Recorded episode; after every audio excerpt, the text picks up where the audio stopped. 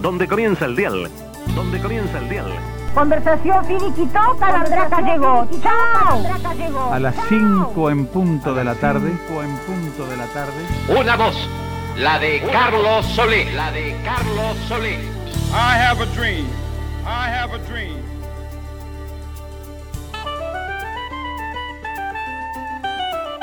Comienza un programa de radio. Un programa de radio. Introsi. La salteña, la salteña. Radioactividades. Radioactividades.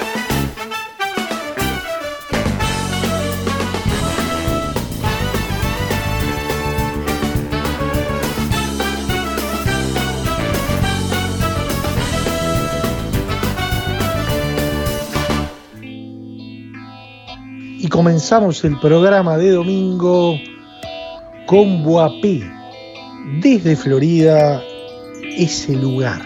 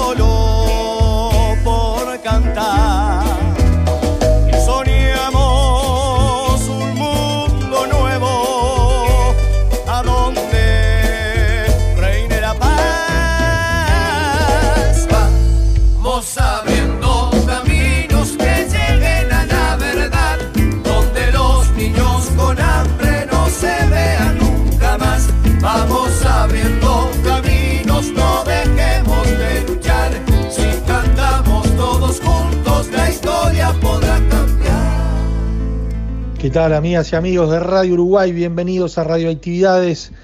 Domingo 20 de diciembre del 2020, por aquí Luis Ignacio Moreira Lula, Daniel Ayala, quienes hacemos este Radioactividades desde el año 1989, aquí en los 1050, que supo ser eh, CX26 Odre, la radio de todos, bueno, que desde el 2005 hasta nuestros días somos Radio Uruguay y, bueno, pero estamos en los 1050, estamos en las radios públicas y estamos en todo el país gracias a la red de frecuencia modulada del interior, así que el abrazo grande a todo el interior en especial. Hoy el primer bloque está destinado a seguir hablando de una FM que nació en Florida en plena pandemia con Fabricio Álvarez para hablar más allá de la radio o de esta radio en particular, el hecho de ser periodista en una comunidad pequeña, en una ciudad como Florida, en un departamento como Florida, esto es extrapolable a prácticamente todo el interior. Así que por eso comenzamos con Boapé, este grupo floridense.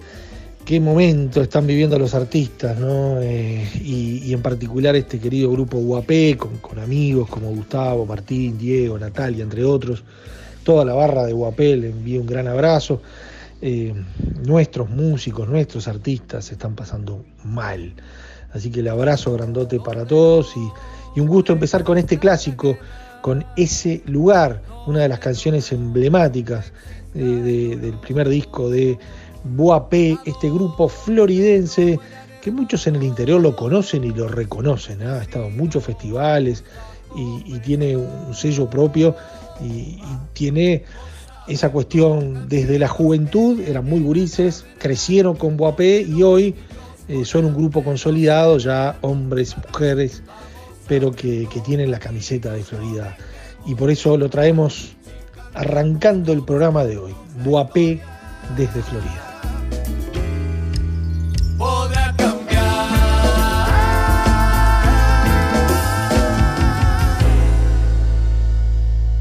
Y como les habíamos dicho en parte, Fabricio Álvarez, en el primer segmento de radioactividades, también estará en la segunda parte la batalla del Río de la Plata, que a la manera de radioactividades se hace presente. Correo arroba radioactividades.org. Facebook, Radioactividades. Twitter arroba reactividades. Arroba Reactividades.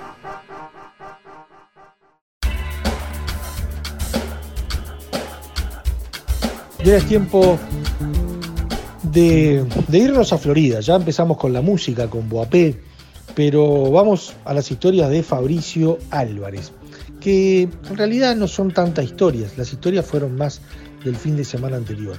Aquí Fabricio nos va a hablar de, la radio en sí, de la programación o, o, del resto de la programación de FM Florida, que nació el primero de julio de este 2020, en plena pandemia, en situaciones complejas que estamos viviendo y particularmente una comunidad chica como la de Florida, pero allí irrumpió FM Florida 89.3, pero además con Fabricio conversaremos de eh, su perfil como periodista, de cómo es ser periodista y, dar la noticia, informar de algunos temas en eh, comunidades como la de Florida, más chicas, donde todos nos conocemos. Así que es una buena ocasión de poder escuchar a Fabricio y también estas experiencias son vividas y, y, sin duda muchos de los oyentes que nos están escuchando en el interior las sienten como propias. ¿no?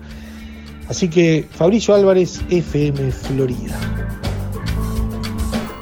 Bueno, y ahí también hay un programa de jóvenes en la tarde, una vez por semana, dos jóvenes que se están por recibir, licenciadas en comunicación, muy jovencitas mujeres.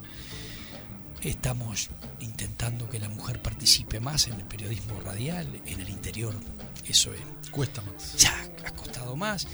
Y de noche hay, hay estas radios nuevas que han nacido con tema de jóvenes trabajando y bueno, y hay tres muchachos que martes y jueves hacen también otro programa de noche que se llama Tuya, Héctor que está muy lindo y nada, eso, intentar eso.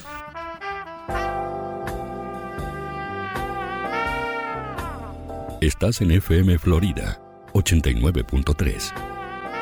Nosotros a través de las radios públicas llegamos a todo el interior y, y cuando estás contando las historias de Florida, sin duda quienes nos están escuchando en el interior, en, el lugar que sea, se identifican mucho, ¿no? Pero ¿cómo explicar un proyecto periodístico de este tipo a alguien que no conoce esta realidad, decirle, bueno, el montevideano que tiene otra visión, otra perspectiva, que se maneja eh, escuchando de otra manera y con otro vínculo con los medios, ¿cómo es hacer periodismo en una ciudad de treinta y pico de miles de habitantes, en donde hay un equipo de laburo, tanto en radio y en televisión? ¿Cómo pararse y cómo le podés contar para el que no conoce realmente la cocina de, esta, de esto? a ver, este, en realidad te voy a contar un par de detalles que deberían marcar, tres detalles que deben marcar lo que es el periodismo del interior con referencia a las grandes ciudades, ciudades o el periodismo de la capital. Viajo a Montevideo, interesado en más conocimiento. Hago un curso de periodismo de género, me interesa. Debo este, seguir desarrollándome. Soy de una generación vieja, o más veterana. Debo conocer periodismo de género. Llega una cursillista y tallerista española, allá viajé. Estuve participando muchas horas de ese curso. Cuando termina y me dan la palabra a mí, allá al, al final, como un alumno más, le digo que cuando te preguntan qué tal estos talleres, le digo a mí me encantan me abren la cabeza, me desarrollan de una manera impresionante. Lo que le cuento que sí, yo tengo trabajo extra que ustedes no tienen. Y me dice ella, ¿por? Porque yo después viajo en auto desde Montevideo hasta Florida y vengo 100 kilómetros pensando cómo aterrizo en, en mi ciudad esto. Porque no es lo mismo. No es lo mismo hacer periodismo en grandes ciudades que en pequeños poblados pequeñas localidades. Yo le decía comarca a ella para que se reía, pero para que me entendiera le decía comarca a la profe. Le resultó muy interesante a ellos esto, entonces se, se, se hizo un ida y vuelta, un feedback muy, muy, muy interesante. Porque no es lo mismo. Vos estudiás periodismo y si venís para el interior tenés que territorializar el tema.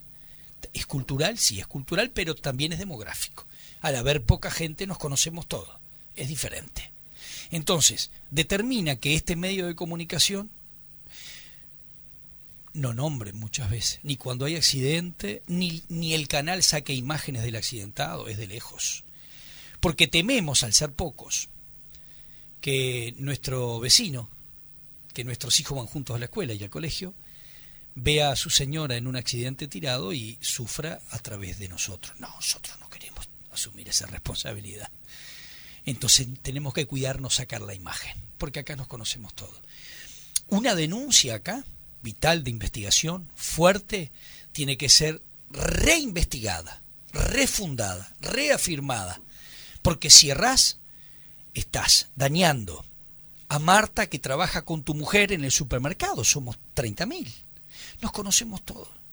Entonces es muy difícil hacer un periodismo de absoluta libertad, como en ciudades grandes un periodista lo puede hacer, porque acá nos conocemos todos. Hay una doble responsabilidad. Aquí comienza el periodístico Buen Día Florida, con la conducción de Fabricio Álvarez. Es una presentación de...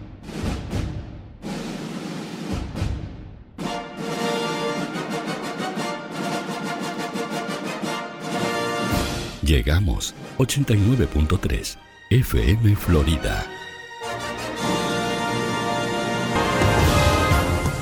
Aquí comienza Informativo 89.3 con la conducción de Mauricio. Tengo que cambiar las cámaras. La cámara de televisión del canal nos cuesta igual que a Canal 10. La Sony tanto nos cuesta 3.890 dólares. La camarita para la televisión. Hay que cambiarla. Dos. 7.000 mil dólares. El canal de Montevideo, para que veas cuál es la, diferencia, le cuesta lo mismo, va a comprar 10 cámaras, no dos. Yo, yo más de dos no llego económicamente. Ellos van a comprar 10. A mayor cantidad, menor precio. La consiguen a 3.190. Luego, a la hora de comenzar a, funcionar, desarrollamos una calidad periodística lejos de los productores de allá, porque pueden pagar mucho más sueldo y las producciones son mucho más grandes. Nosotros intentamos hacer un buen trabajo profesional igual acá. Pero al, al filmar y hacer un buen trabajo de edición y de periodismo al público por la televisión, incita al comercio a invertir donde la gente mira. Pero allá el segundo se cobra 500 pesos y en el interior 3 pesos con 60. Esa es la diferencia. Anda a sobrevivir. ¿Y cómo TGI, sobrevive? BPS. ¿Y cómo sobreviven los medios? Nosotros en lo personal, como empresarios, hace muchos años, muchos años, que no tenemos ganancia. Nosotros no tenemos ahorros ni ganancia. Yo lo digo públicamente, por eso te lo puedo contar a vos. Tengo 10 centésimos.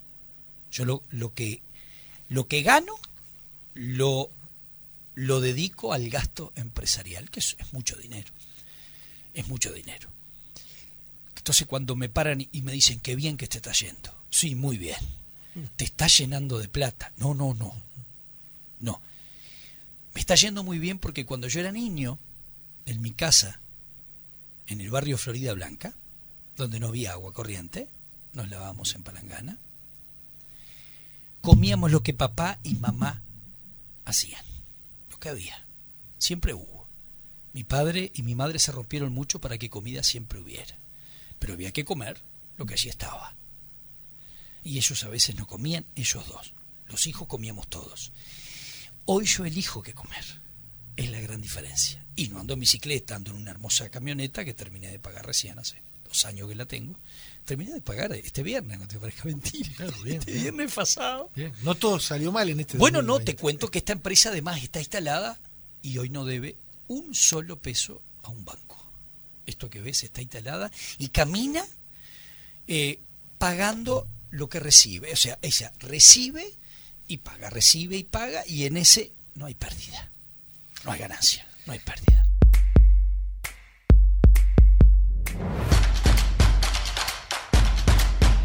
Comienza una nueva era en radio. 89.3 FM Florida.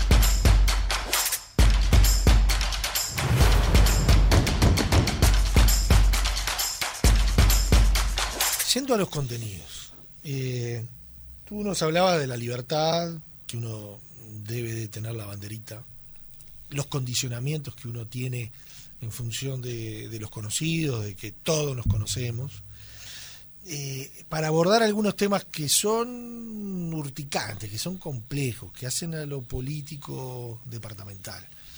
Eh, ¿Dónde están los límites? ¿no? ¿Hasta dónde llegar en los condicionamientos que uno tiene? Que son muchos naturales, ¿no?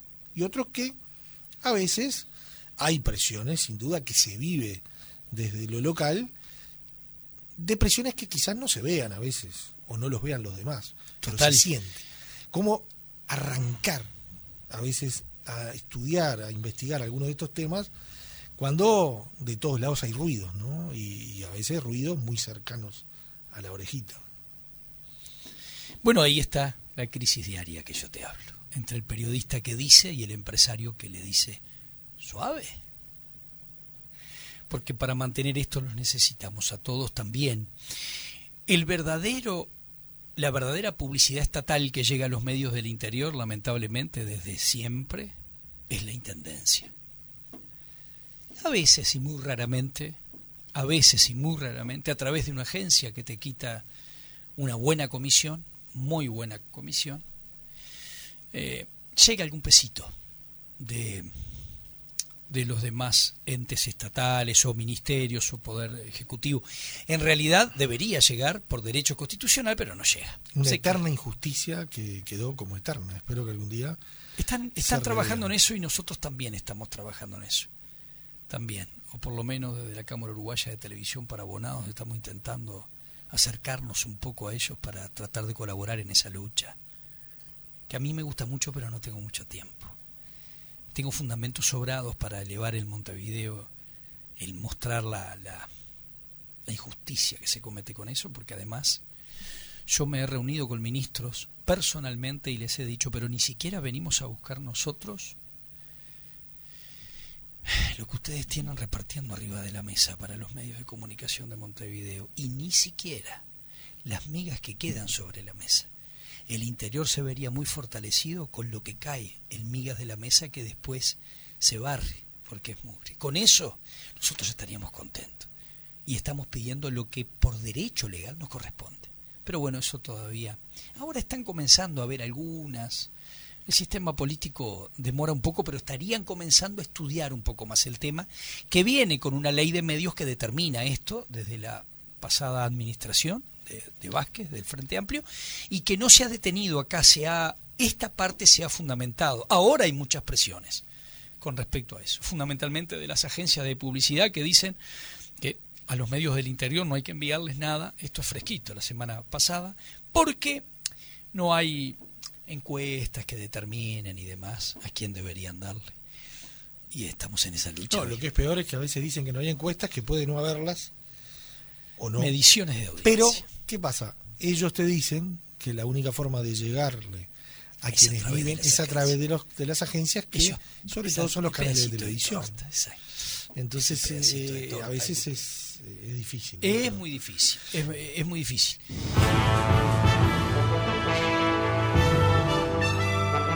Periodismo que se entiende. 89.3 FM Florida.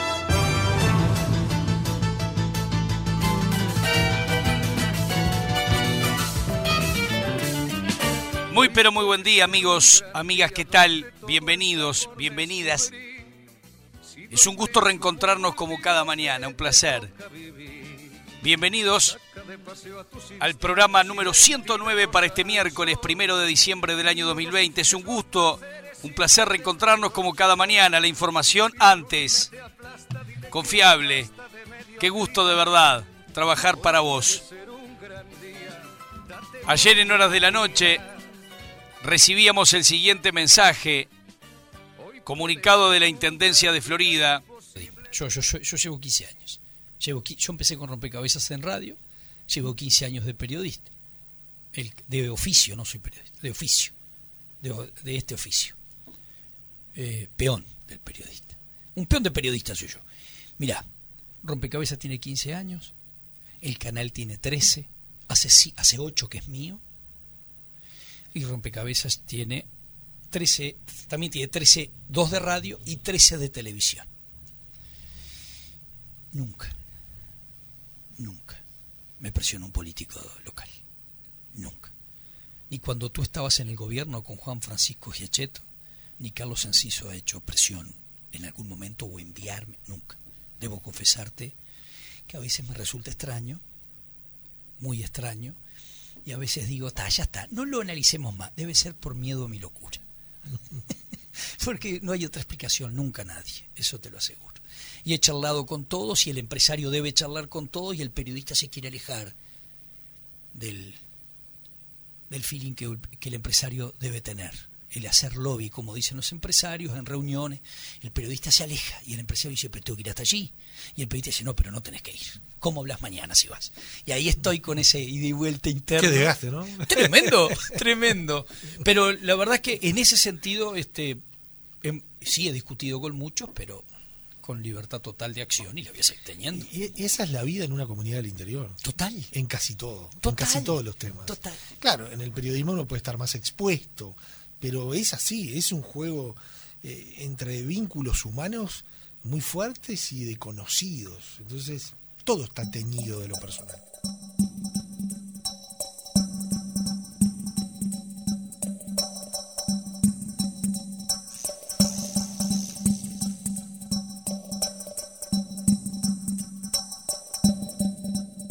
La pandemia, ¿cómo, cómo se pudo sobre o cómo se está pudiendo sobrevivir plazas complejas, complicadas desde el punto de vista económico y cómo y sobre todo eh, a Florida no le ha tocado mucho. Ahora estamos en un momento de ebullición, pero hay todo un juego que también tiene que ver lo que estamos hablando, ¿no? Del cuidado de las personas, de los nombres, de a quién a quién involucra, porque acá los los enfermos de COVID tienen nombre y apellido y uno los conoce.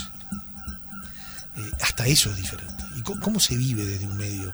Todo, todo eso, ¿no? no solamente lo económico, sino eh, la información de los nuevos casos y, y, y bueno, y la posibilidad... ¿En Florida decís sí, tú hoy? sí, hoy?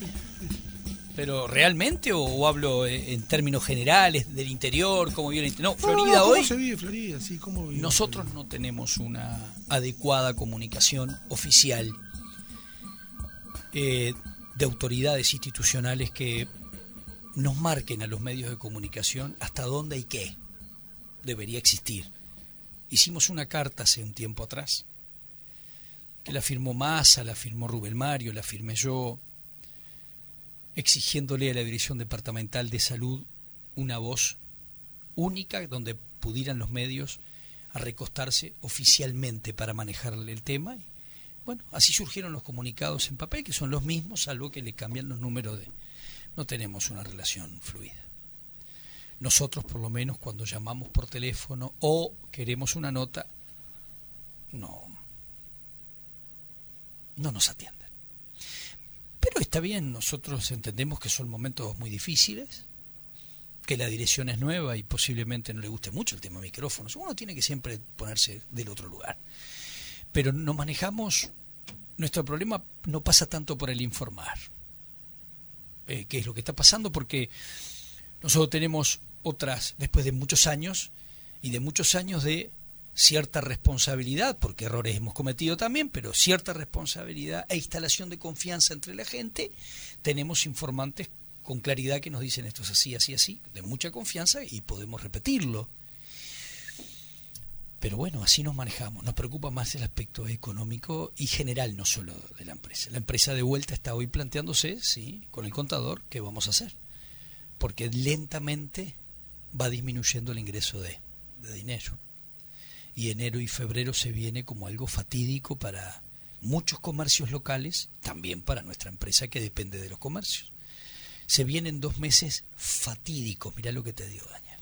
Creo que en, en los años que venimos siendo pequeños empresarios, me parece que esto es preocupante en demasía para nosotros. Nosotros estamos absolutamente. Lo que estamos ahora es visualizando el alejamiento luego de las fiestas de algunas de algunos comercios que nos acompañan, que van a parar un par de meses para ver, y el parar un par de veces para ver es determinante para nosotros y son muchos. Estás en Buen Día Florida, con la conducción de Fabricio Álvarez.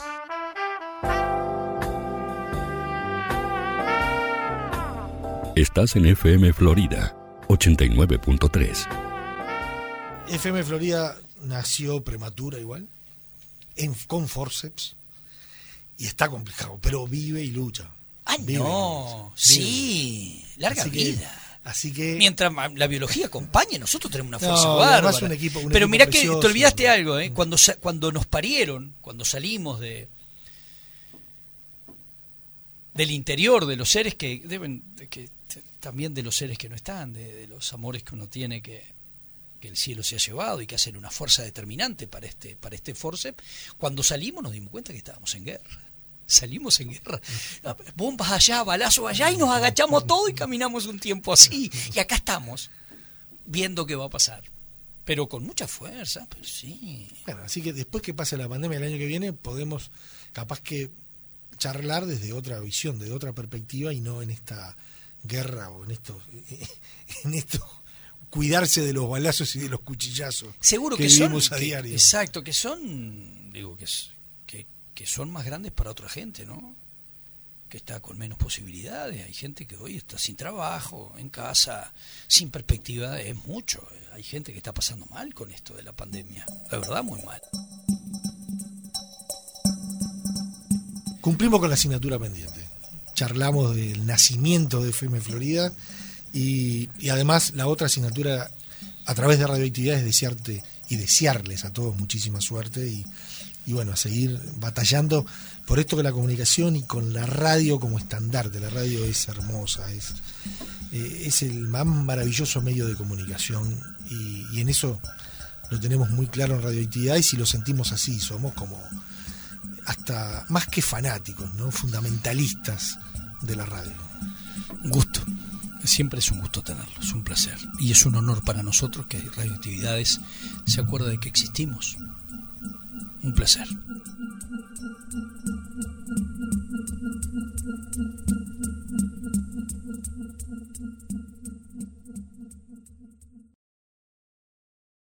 Y ahora es tiempo en radioactividades de irnos a la historia, de ir bien atrás en el tiempo, nuestro, si se quiere, nuestro pedacito de la Segunda Guerra Mundial. Y sin ser pedacito, nosotros participamos, estuvimos, la tuvimos bien cerca en esta batalla del Río de la Plata.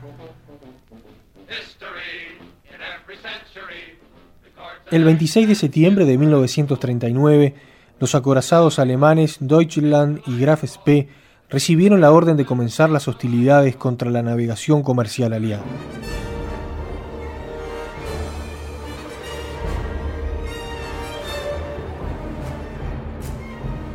El admiral Graf Spee se encontraba frente a las costas de Pernambuco, Brasil, cuando recibió la noticia.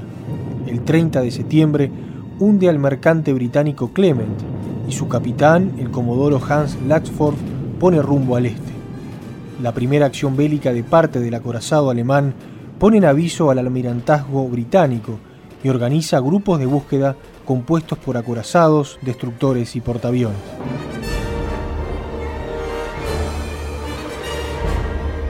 El Graf Spee hundía el 7 de octubre al mercante Ashlea, el 17 a Lutzmann, el 22 al Trebañón, más tarde en el Océano Índico, el 15 de noviembre, hunde al Africa Shell.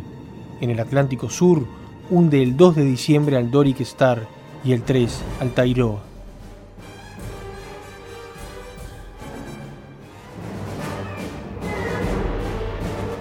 Se decide cambiar la zona de operaciones al Río de la Plata, encontrándose con su buque de abastecimiento y el 7 de diciembre hunde a su último barco, el Streon Yacht, camino del Río de la Plata.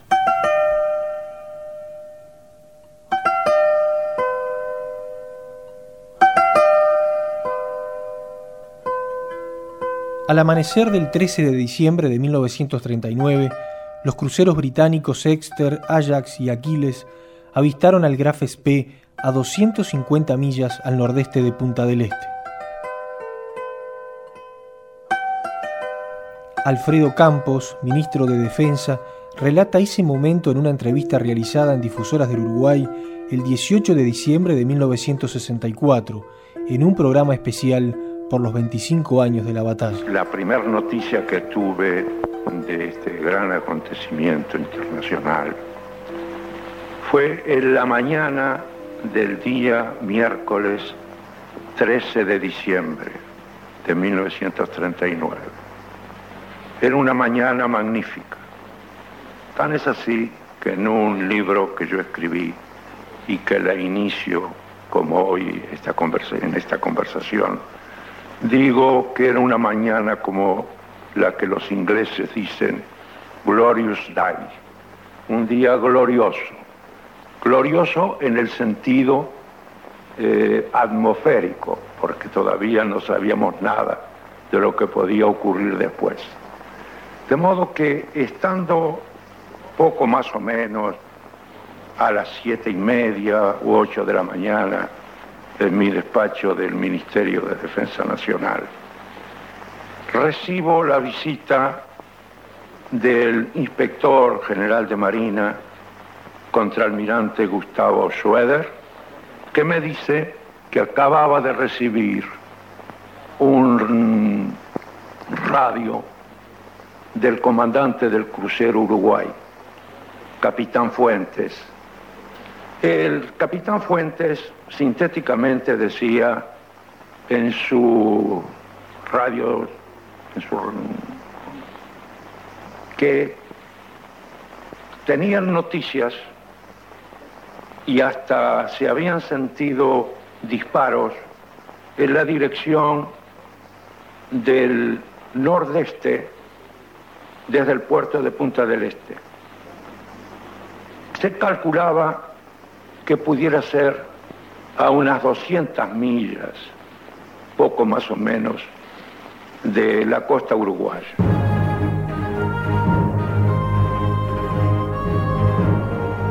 Comodoro Harwood decidió interceptarlo y dividió su fuerza en dos grupos, el Exeter por una parte y el Ajax y el Aquiles por otro. Evidentemente, en nuestro país no había una idea ni siquiera aproximada de lo que podía ser un episodio guerrero durante la Segunda Guerra Mundial. De modo que cuando se produce la batalla del Río de la Plata, la llamada históricamente batalla del Río de la Plata, hubo en la población nuestra una verdadera conmoción. Sobre todo a partir del momento en que se le dio al Graf Spee una espera de 72 horas para que determinara lo que fuera a ser. Pero tenía que abandonar las aguas jurisdiccionales uruguayas, dentro de las cuales estaba y tenía que alejarse de acá, pasar lo que pasara.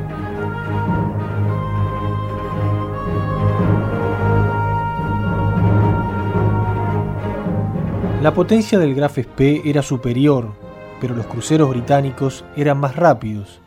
A las 6 y 15 minutos de la mañana del 13 de diciembre, el Graf Spee abre fuego contra el Exeter. A las 6.21 el Ajax y el Aquiles abren fuego. A las 6.23, el Graf Spee pone fuera de combate al Exeter.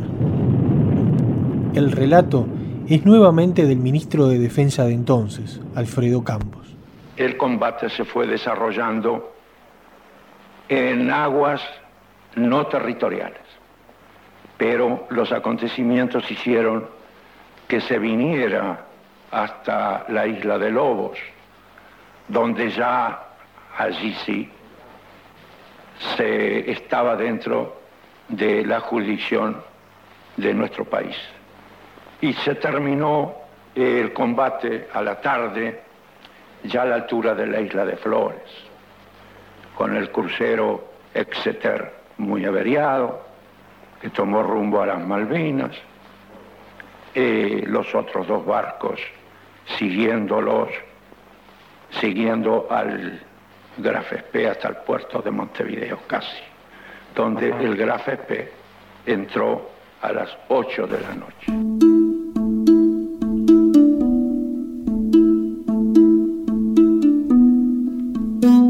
Los dos barcos ingleses que aún estaban en operaciones seguían manteniendo contacto con el acorazado alemán. A las 7 y 21 puso proa hacia ellos haciendo contacto con el Ajax, con un proyectil de 280 milímetros y a las 7 y 40 los británicos ponían fin al combate. El Graf Spee era el dueño de la situación, pero el fuego enemigo había destruido la bomba purificadora de agua. Con 26 muertos y 59 heridos, era bastante arriesgado su regreso por el estrecho de Dinamarca y decidió dirigirse al puerto de Montevideo para tener mejor salida al mar que el puerto de Buenos Aires. Uno de los tres poderosos acorazados alemanes de bolsillo, el almirante Graf Spee, de 10.000 toneladas, se encuentra acorralado y abatido en la bahía de Montevideo esta tarde después de una prolongada y furiosa batalla naval que dio a la Armada Real su primera victoria importante en el mar. El Graf Spee fue inmisericordiamente perseguido y ametrallado por tres comparativamente pequeños cruceros británicos, el Aquiles, el Ajax y el Exeter, cuyas baterías fueron superadas en dos o tres millas durante una acción en la cual su victoria se debió a tácticas más hábiles y superiores.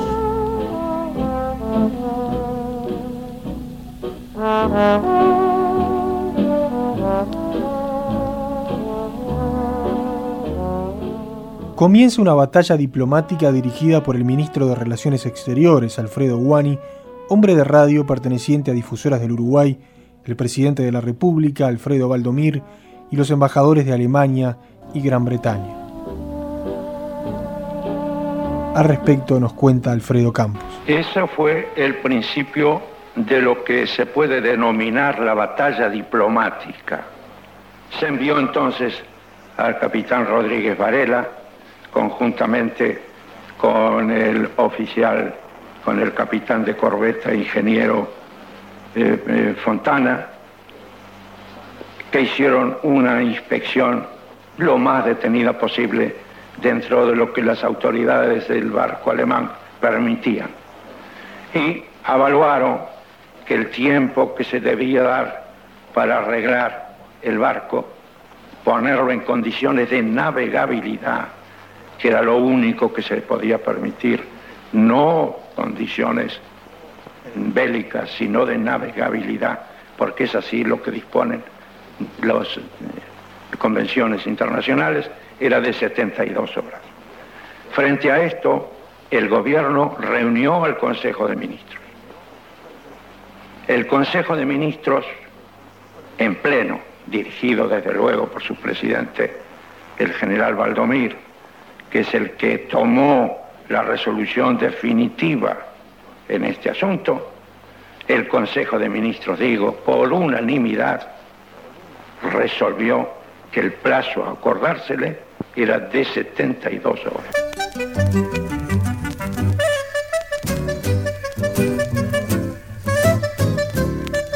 Y naturalmente todo el pueblo uruguayo seguía los acontecimientos a través de la radio, siendo Radio Carve la que dio la primicia del desenlace final. Lo que sí recuerdo nítidamente es que Radio Carve, en la media tarde de ese día, que era un domingo, tremendamente caluroso, ¿no? aseguró, y lo aseguró Fontaina, Raúl, que los alemanes iban a volar el navío, lo iban a volar. La gente dijo, no, eso en cierto modo es una cobardía, el acorazado de bolsillo tiene que salir a enfrentar a los ingleses, este, puede con ellos porque tiene un tonelaje fabuloso, pero además una gran velocidad de crucero, se decía que tenía el acorazado velocidad de crucero, y va a salir seguramente a dar batalla. Entonces una expectativa fenomenal durante todo ese día. Lo que no fue un inconveniente para que se llenara el Estadio Centenario, porque esa tarde jugaban Nacional y Peñarol. Peñarol perdió por goleada, no recuerdo bien si fueron cuatro o cinco goles. No hay que olvidarse que era el momento de la máquina aquella fabulosa de Luis Ernesto Castro, Choca, Tilio García, Porte y Zapirain. Y cuando llegó el resultado del estadio, este, empezaron las cachadas clásicas, ese, ese día las cachadas hacia los hinchas de Peñarol, pero la gente del estadio casi casi se dirigió hacia la costa, ¿no? Vino hacia la Rambla Sur para, para ver si efectivamente se producía la, la voladura.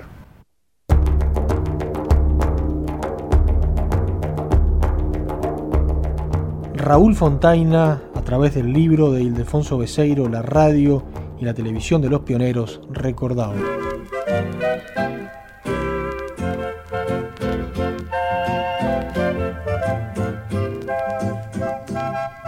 El día 12 de diciembre llego yo a la radio, que estaba en donde se levantó luego el cine Eliseo. Así, para ponerme al frente de los noticieros que preocupaban esencialmente a toda la radiotelefonía. Se sabía ya sobre el papel dramático que les tocaría interpretar porque la guerra nos iba a involucrar. Nosotros en Carve habíamos tomado partido, dando noticia y comentarios, si usted quiere, tendenciosos a favor de los aliados. Esto lo digo con mucho placer, de manera que por diciembre estábamos haciendo mucho, mucho, mucho. Ese día de mi cuento veo a dos señores muy ceremoniosos que bajaban por las escaleras de la radio. Yo no los conocía, pero me saludaron. Pregunté al portero quiénes eran y dijo, son de la Armada Real Británica. ¿Y qué querían? Saber si nosotros sabíamos de un combate naval cercano a nuestras costas. Por ese entonces sabíamos que por estos mares estaba merodeando un buque alemán, fuentemente artillado, que sería el Admiral von Gell, y luego supimos que era el von Spee. Me llamó la atención aquella pregunta de los ingleses. Bajé corriendo para reencontrarlos porque siempre entendí que un periodista tiene que ser como un clérigo para dar una noticia. Una noticia cierta, no una simple primicia a confirmar. Para nosotros el YEL estaba llevándose buques aliados al fondo del mar, pero ignorábamos la presencia del SPE. Alcancé a los ingleses para saber qué más conocían, pero nada. Les prometí que les informaría yo. Si la Armada Británica quiere alguna información, yo se las daré, confirmada. Ahí comenzamos a rastrear, llamando telefónicamente primero al Chui. Usted debe imaginar lo que costaba lograr por entonces una comunicación de larga distancia, con cualquier punto de nuestro país y más aún con el Chui, alejado totalmente del gran movimiento de la capital y de otras ciudades del departamento. En el Chui no sabían nada. Conseguimos comunicarnos con la fortaleza de Santa Teresa, pero fracasamos también. Seguimos por el Cabo Polonio y tampoco allí tenían información. Pero al llegar a Punta del Este tuvimos suerte. Eran como las 3 de la tarde cuando alguien, y no recuerdo quién fue, nos dijo, de madrugada hubo truenos, pero no llovió. Averiguamos si hubo algún temporal por el este, pero no. Entonces comenzamos a darle y darle a esa pista y colocamos enseguida puestos de información a lo largo de la costa. Recuerdo a un coronel, Nieto Valdés, que se instaló en la azotea de su casa de la calle Jackson con un teléfono de cable extendido a su alcance. En el puerto de Montevideo estaban Alfredo Mario Ferreiro y Roberto Fontaina. A las 8 de la noche, cuando la UTE hacía la clásica guiñada con la luz a esa hora, aparecía a la venta el diario con títulos tipo catástrofe. No hubo tal combate. Sin embargo, a las 10 de la noche, nosotros en Carve estábamos dando en directo la noticia de la entrada al puerto de Montevideo de un buque de guerra alemán sumamente averiado. Allí supimos que se trataba del Graf von Spee. Ganamos en todo.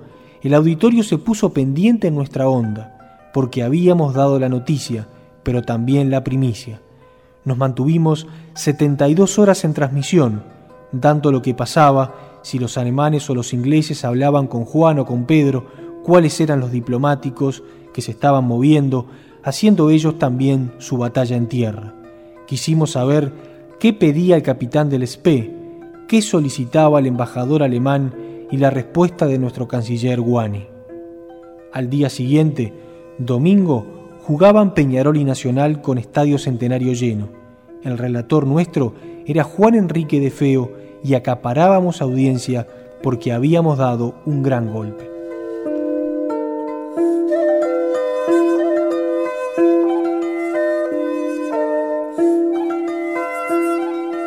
Nosotros sabíamos ya el destino final del Graf Spee, porque entrando en la radio, en la mañana del 17, en la escalera de los encuentros, me topo con un señor a quien no conocía y me dijo ser el representante de la agencia Abbas, francesa de noticias.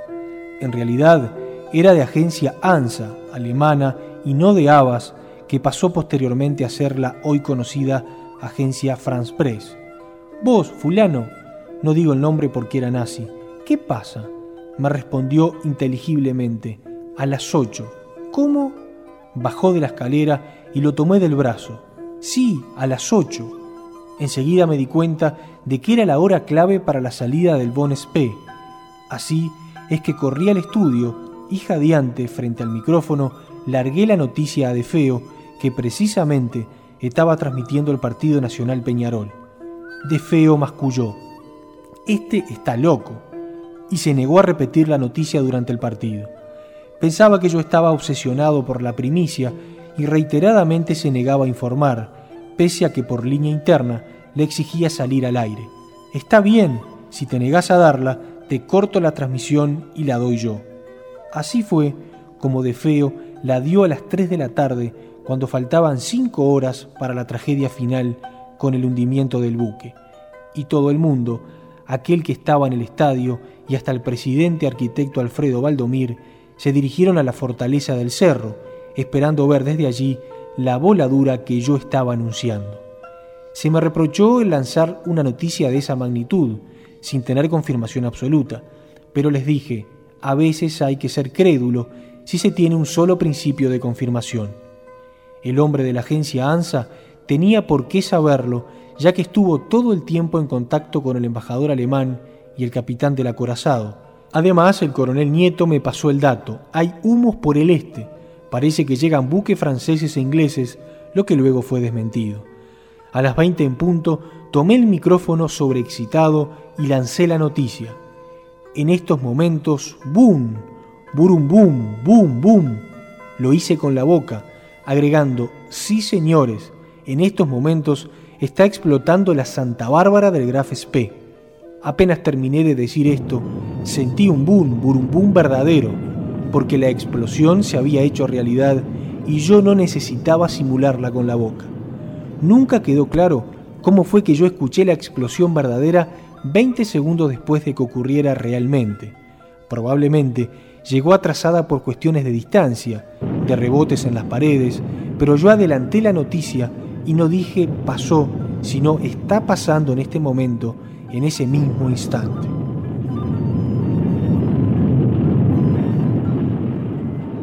horas en punto se vio el incendio que terminó con, una historia de, de acorazado pirata, como era este, el Graf Spee, y hay historias paralelas o leyendas paralelas.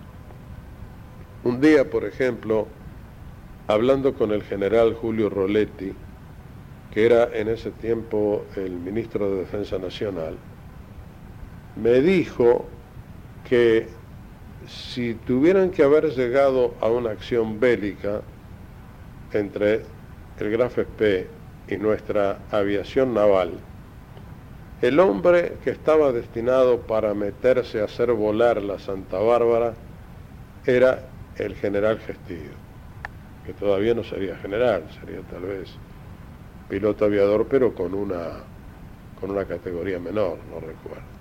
Gestido se había ofrecido a ser el hombre que, que volara esa nave de guerra.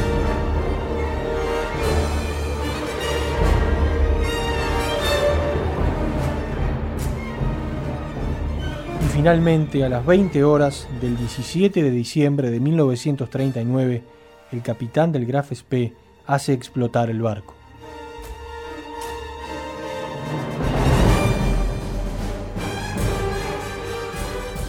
Winston Churchill en Inglaterra decía: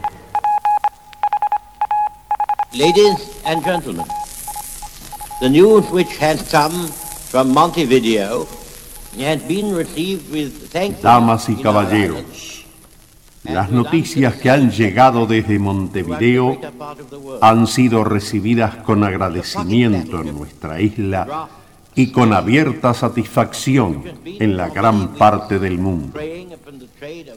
El buque de guerra Graf Spee, que ha sido rastreado por varias semanas en el sur del Océano Atlántico, ha encontrado su fin y a través del vasto y extenso mar de la más pacífica de las naciones del mundo, ha disfrutado, aunque sea por un momento, de la lucha de la libertad en el mar. May, enjoy the freedom of the sea. Facebook Radioactividades. Twitter arroba reactividades.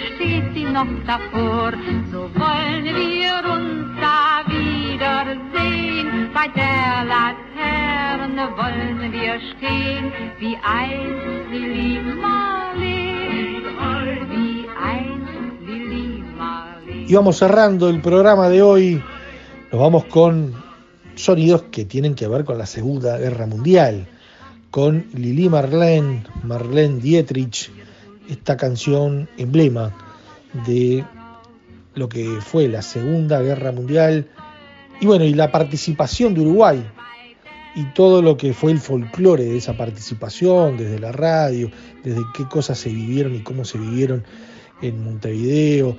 Eh, bueno, de todo eso podemos hablar y mucho, pero en este caso no queríamos pasar por alto la posibilidad de escuchar algunos de estos sonidos que hacen a la historia del Uruguay y que hacen a la historia de esta batalla del río de la Plata, que en muchos aspectos sigue dando que hablar, ¿eh? y pasaron muchísimos años. Esperemos hayan disfrutado de la propuesta de hoy, en donde Fabricio Álvarez y FM Florida se hicieron presentes y donde estuvieron los sonidos de la batalla del Río de la Plata. El abrazo grandote para todos, el deseo de que pasen una muy buena semana. Recuerden, nos pueden escuchar a través de lo, que es la página o la, presencia en redes de radioactividades, en Facebook Radioactividades eh, y después en Twitter también Radioact presente, en donde en Facebook varias eh, crónicas que tienen que ver con la historia, con la actualidad, con efemérides, con los programas, con segmentos de, los mismos, con el archivo, bueno, todo lo que ustedes quieran saber sobre radioactividades y la radio está allí en Facebook y en Twitter Radioactividades. Ahora sí, que pasen bien. Chau, chau. Conducción, Daniela Ayala. Locución institucional, Silvia Roca y Fabián Corrotti. Producción y edición de sonido, Luis Ignacio Moreira.